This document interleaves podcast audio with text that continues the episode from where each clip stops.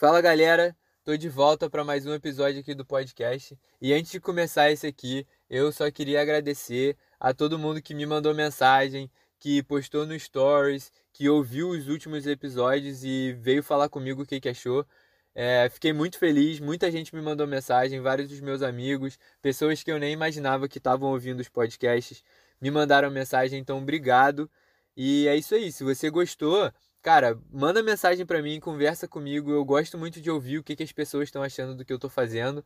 E também divulga, passa para um amigo, posta no stories, sei lá. Faz o que você quiser, mas só queria tomar esse tempinho aqui para agradecer, falar obrigado. É muito legal quando alguém vem e me manda mensagem assim. E depois de ter contado a minha história nos últimos episódios, essa história aí que eu acho que durou do primeiro ao último episódio aí, deve ter sido uns quatro anos da minha vida. E eu acho que eu mudei muito e eu aprendi muito nesses quatro anos. Então a ideia desse episódio aqui vai ser só relembrar alguns momentos chaves nos últimos episódios que eu falei e falar um pouco do que, que eu aprendi e do que, que eu tirei desse momento, sabe? Porque eu acho que foi até um negócio que eu postei no meu stories, que é uma dica contraditória um pouco, mas é que eu sempre acreditei que você deve procurar pessoas que te digam o que elas fizeram e não o que você tem que fazer, sabe? Tipo, se você tem um problema na sua vida e você tá querendo achar uma solução ou pedir uma ajuda, tenta não procurar pessoas e chegar para pessoa e falar: "Caraca, eu tô passando por isso, o que que eu faço?". Pergunta tipo: "Você já passou por isso? Se sim, o que você faria? E se não, o que que você acha que você faria, sabe? E pergunta isso para várias pessoas diferentes e aí você tira a conclusão do que você tem que fazer, sabe? Essa dica é um pouco contraditória, porque eu tô aqui falando o que você deve fazer, mas é isso que eu acredito. Então, nesse episódio eu vou contar o que eu aprendi e o que eu tirei dessas minhas experiências. E é isso aí, guarda isso na, na sua cabeça e se algum dia você passar por algo parecido, tenta analisar e ver se a minha solução ou o meu aprendizado se aplica a você. Talvez seja uma boa alternativa ou talvez não, sabe? Pessoas são diferentes e o certo para mim provavelmente não vai ser o certo para você. Enfim, vou começar falando do inglês, que eu falei bem no começo do episódio lá, contei como que nasceu essa, esse meu interesse por falar inglês e tudo mais. Eu sempre, como eu disse, sempre consumi filme, jogo, música, tudo em inglês e eu acho que isso fez com que se tornasse muito fácil a minha capacidade de aprender inglês, sabe? E também tornou muito fácil a minha experiência aqui na Nova Zelândia. Então eu acredito que para mim, se eu fosse me mudar para um outro país de novo, eu ia tentar ao máximo aprender a língua antes de ir. Sabe, muita gente fala: "Caraca, você foi muito corajoso de largar seu emprego no Brasil e se mudar para Nova Zelândia". E, sinceramente, cara, para mim foi uma experiência simples, sabe? Foi fácil. Eu fico muito impressionado quando eu encontro pessoas aqui que vieram para cá sem inglês nenhum. E o cara veio para aprender inglês primeiro e depois começar a querer criar uma vida aqui.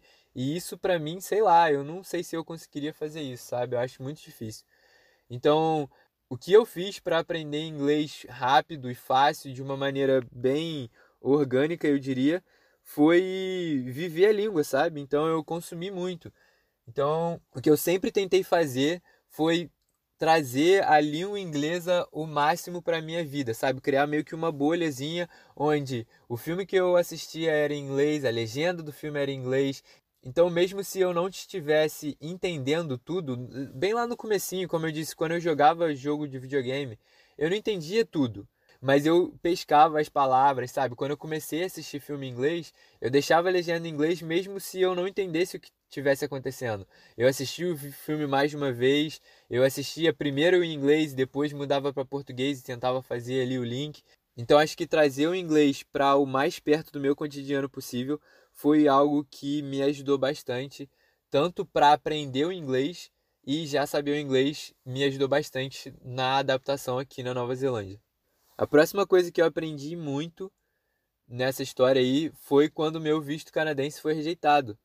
Porque, cara, minha expectativa estava muito alta e a possibilidade do visto ser negado, eu acho que nunca passou pela minha cabeça, sabe?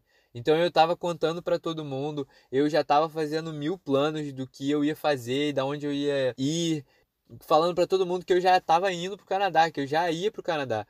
E eu acho que essa experiência me ajudou a controlar um pouco isso, sabe?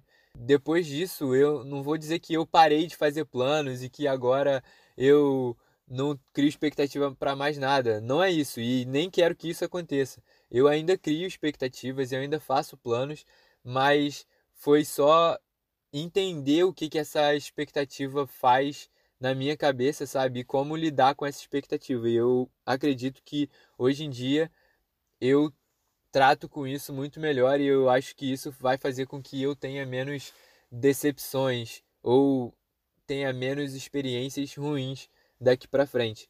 E a outra coisa que eu aprendi bastante também com a recusa do visto foi esse pensamento de bola para frente, sabe? Porque eu podia muito bem ter ficado triste e ter desistido, falado, putz, essa era a minha única opção, eu não vou pro Canadá, eu não consigo. E o meu pensamento na hora foi, beleza, não deu pro Canadá, para onde vai dar, sabe? Então, eu rapidamente passei por cima dessa recusa.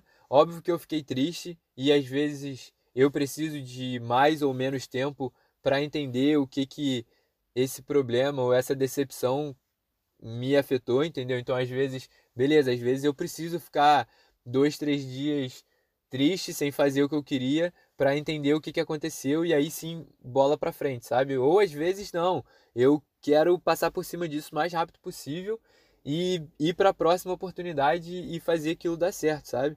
Então, essa recusa do visto canadense me ensinou bastante sobre essas duas coisas, sobre como entender as minhas expectativas e entender esse sentimento e também lidar com essas frustrações e ir para frente sempre. Então eu acho que eu me tornei uma pessoa muito mais que pensa muito mais para frente do que fica gastando tempo no que já passou, sabe? Mas eu acredito também que é importante tomar um tempinho para entender o que, que aconteceu e o porquê que eu fiquei triste ou porquê que eu fiquei frustrado daquele jeito para que não aconteça de novo, né? Para que da próxima vez que isso aconteça eu já entenda melhor o que está acontecendo. Outra coisa que eu aprendi quando eu cheguei aqui foi a ser mais flexível.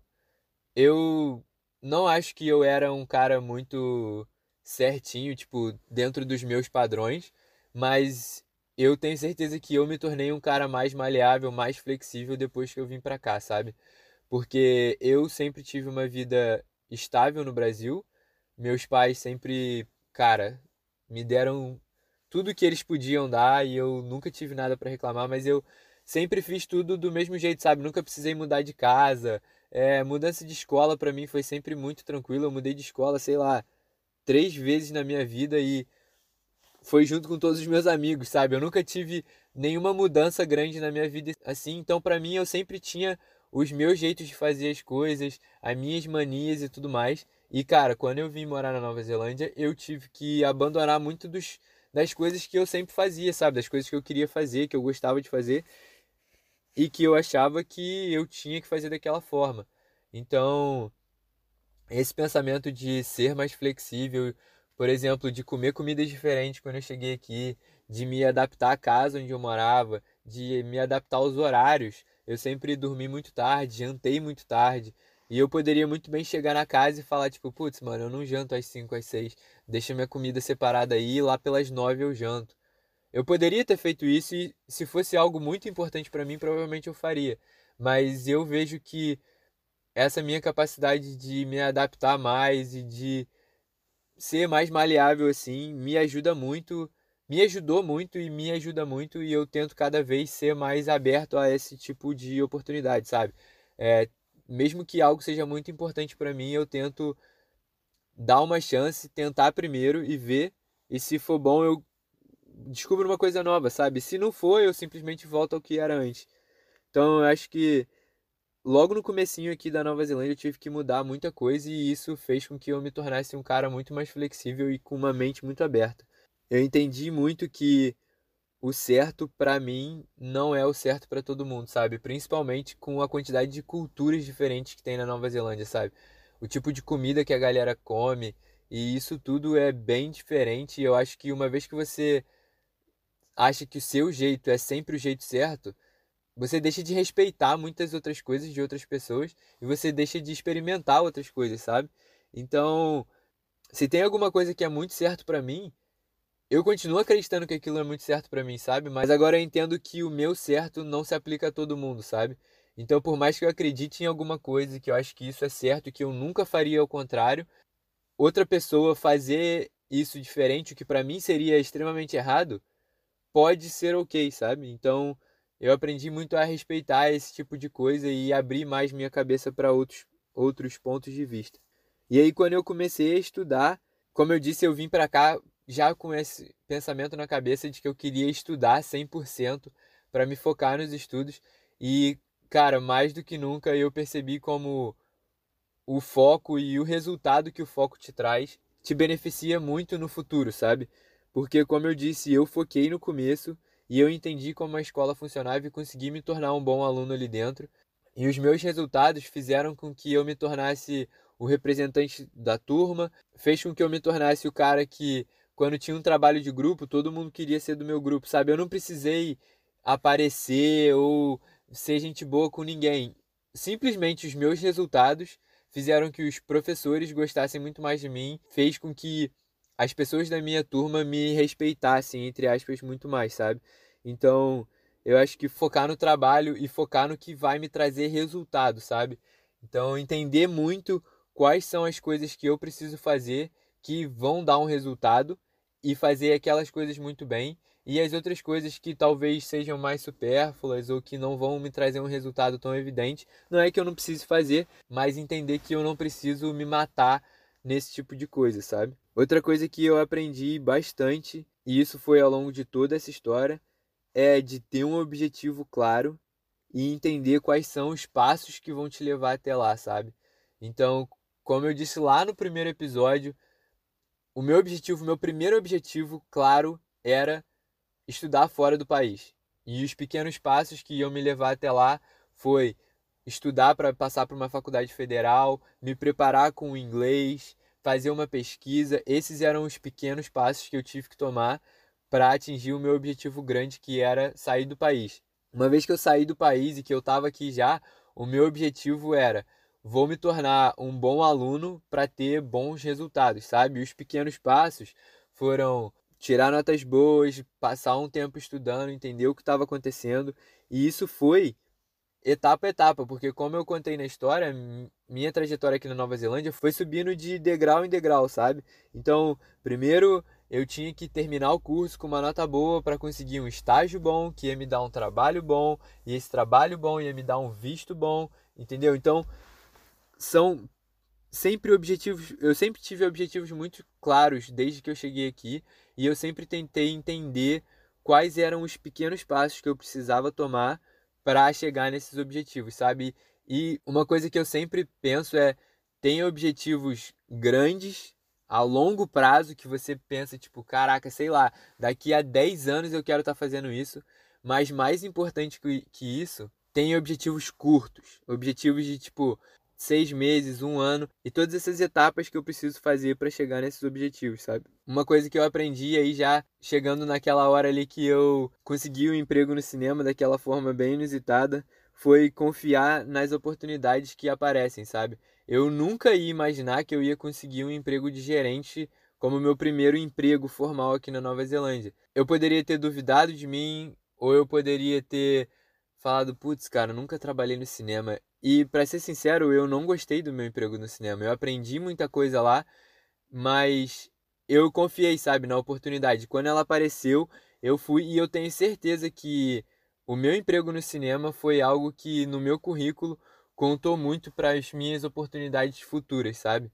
E cara, isso foi uma coisa atrás da outra. Quando eu fui largar o cinema para trabalhar na escola, foi outra oportunidade que eu acreditei que ia ser melhor e eu fui de cabeça uma coisa que eu sempre tento fazer é ser capaz de acreditar nas minhas opções, nas minhas oportunidades. Então, se eu achar que eu tenho que fazer isso, eu vou de cabeça e vou 100% naquilo. E eu também tenho que ser o primeiro cara a perceber que aquilo ali tá dando errado e buscar uma outra opção, sabe? Então, Quando eu percebi que o cinema não era para mim, eu falei, cara, eu preciso achar outra coisa. E eu saí de lá e fui pra escola e eu fui 100% na escola. Acabou que não deu, não diria que não deu certo, mas não tive o resultado que eu esperava e eu acabei sendo demitido da escola, mas eu acreditei naquela, naquela oportunidade e fui de cabeça nela, sabe? E aí, falando disso de ser demitido, outra coisa que eu aprendi é não parar, sabe? Porque quando eu fui demitido da escola, eu poderia muito bem ter falado: putz, foi demitido aqui, o Steve falou que vai me arrumar um outro emprego, então vou ficar na boa aqui só fazendo umas entrevistas, e aí quando eu arrumar um outro emprego eu volto a trabalhar, né? Não, sabe, eu não parei. Quando eu fui demitido da escola, eu falei: beleza, eu preciso arrumar outra coisa para eu trabalhar. Eu não quero ficar à toa, sabe? Então eu arrumei outro emprego, mesmo que era um emprego muito inferior, foi um passo para trás gigantesco, entre aspas, né, na minha carreira, mas eu não queria parar, sabe? Eu não podia parar. Então eu continuei, fui trabalhar na transportadora, já mudei para obra e aí assim que eu fui para obra também já mudei para outro emprego. Então, tipo, essa essa minha mentalidade de não parar, eu acho que foi uma coisa que me ajudou muito e eu tento fazer isso e tento manter ela daqui para frente, sabe? E para finalizar, esse episódio acabou sendo meio curtinho, eu acho. Mas para finalizar é, cara, não se preocupa que o sucesso é consequência, sabe? Eu sempre acreditei que dinheiro, é, sucesso, esse tipo de coisa não é algo que eu tenha que criar, que conseguir. É algo que vai ser consequência de outras coisas que eu esteja fazendo, sabe? Então, às vezes, igual quando eu consegui o meu visto ou quando eu consegui meu emprego aqui na Ilha Sul, eu não expressei, eu não mostrei muito que eu tava muito feliz, sabe? E eu lembro da Luana falando, tipo, caraca, você conseguiu o visto, fica feliz. E eu, tipo, cara, eu não consegui o visto. O visto foi consequência de outras coisas que eu fiz, sabe? Tipo, eu já sabia que o visto ia acontecer, sabe? O visto foi uma consequência de coisas que eu fiz antes. O dinheiro que eu ganhei, o salário que eu tô ganhando é consequência de um bom trabalho, sabe?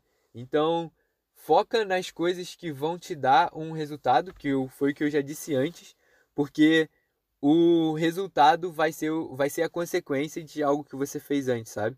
Então, não sei se eu consegui explicar bem, parece falando agora que ficou meio confuso.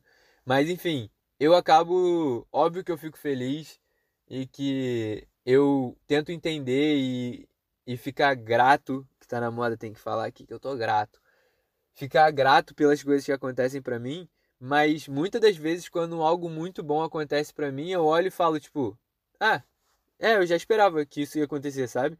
Isso foi só a consequência dos últimos seis meses, um ano, dois anos, que eu tava por me matando de trabalhar e agora eu recebi o resultado disso, sabe? Agora a consequência de tudo aquilo que eu fiz chegou. Então eu não me preocupo muito com as coisas que eu quero conseguir, como eu disse. De novo, voltando aqui, outra coisa que eu aprendi. Tem um objetivo, tem aquela linha de chegada, mas mais importante que isso, foque nas pequenas etapas que vão te levar até lá. E uma vez que você faz cada etapazinha dessa certa, no final o resultado é claro, sabe? Vou terminar aqui com a frase do Will Smith. que, pô, o cara tá na moda, tá no Instagram aí, pá, fazendo vários bagulho motivacional e tal. Mas ele falou, cara, construir uma mansão, uma casa perfeita é muito difícil, sabe? Mas colocar um tijolo do jeito mais perfeito possível não é tão difícil assim. E se você colocar cada tijolinho do jeito mais perfeito possível, no final você vai ter uma casa perfeita, sabe? Então é isso, mano. Foca na etapa, tem um objetivo, que o resto é consequência. É nóis, caraca, fechei agora no. Pô, tô todo mundo batendo palma e tudo. É isso aí, valeu, abraço, tchau.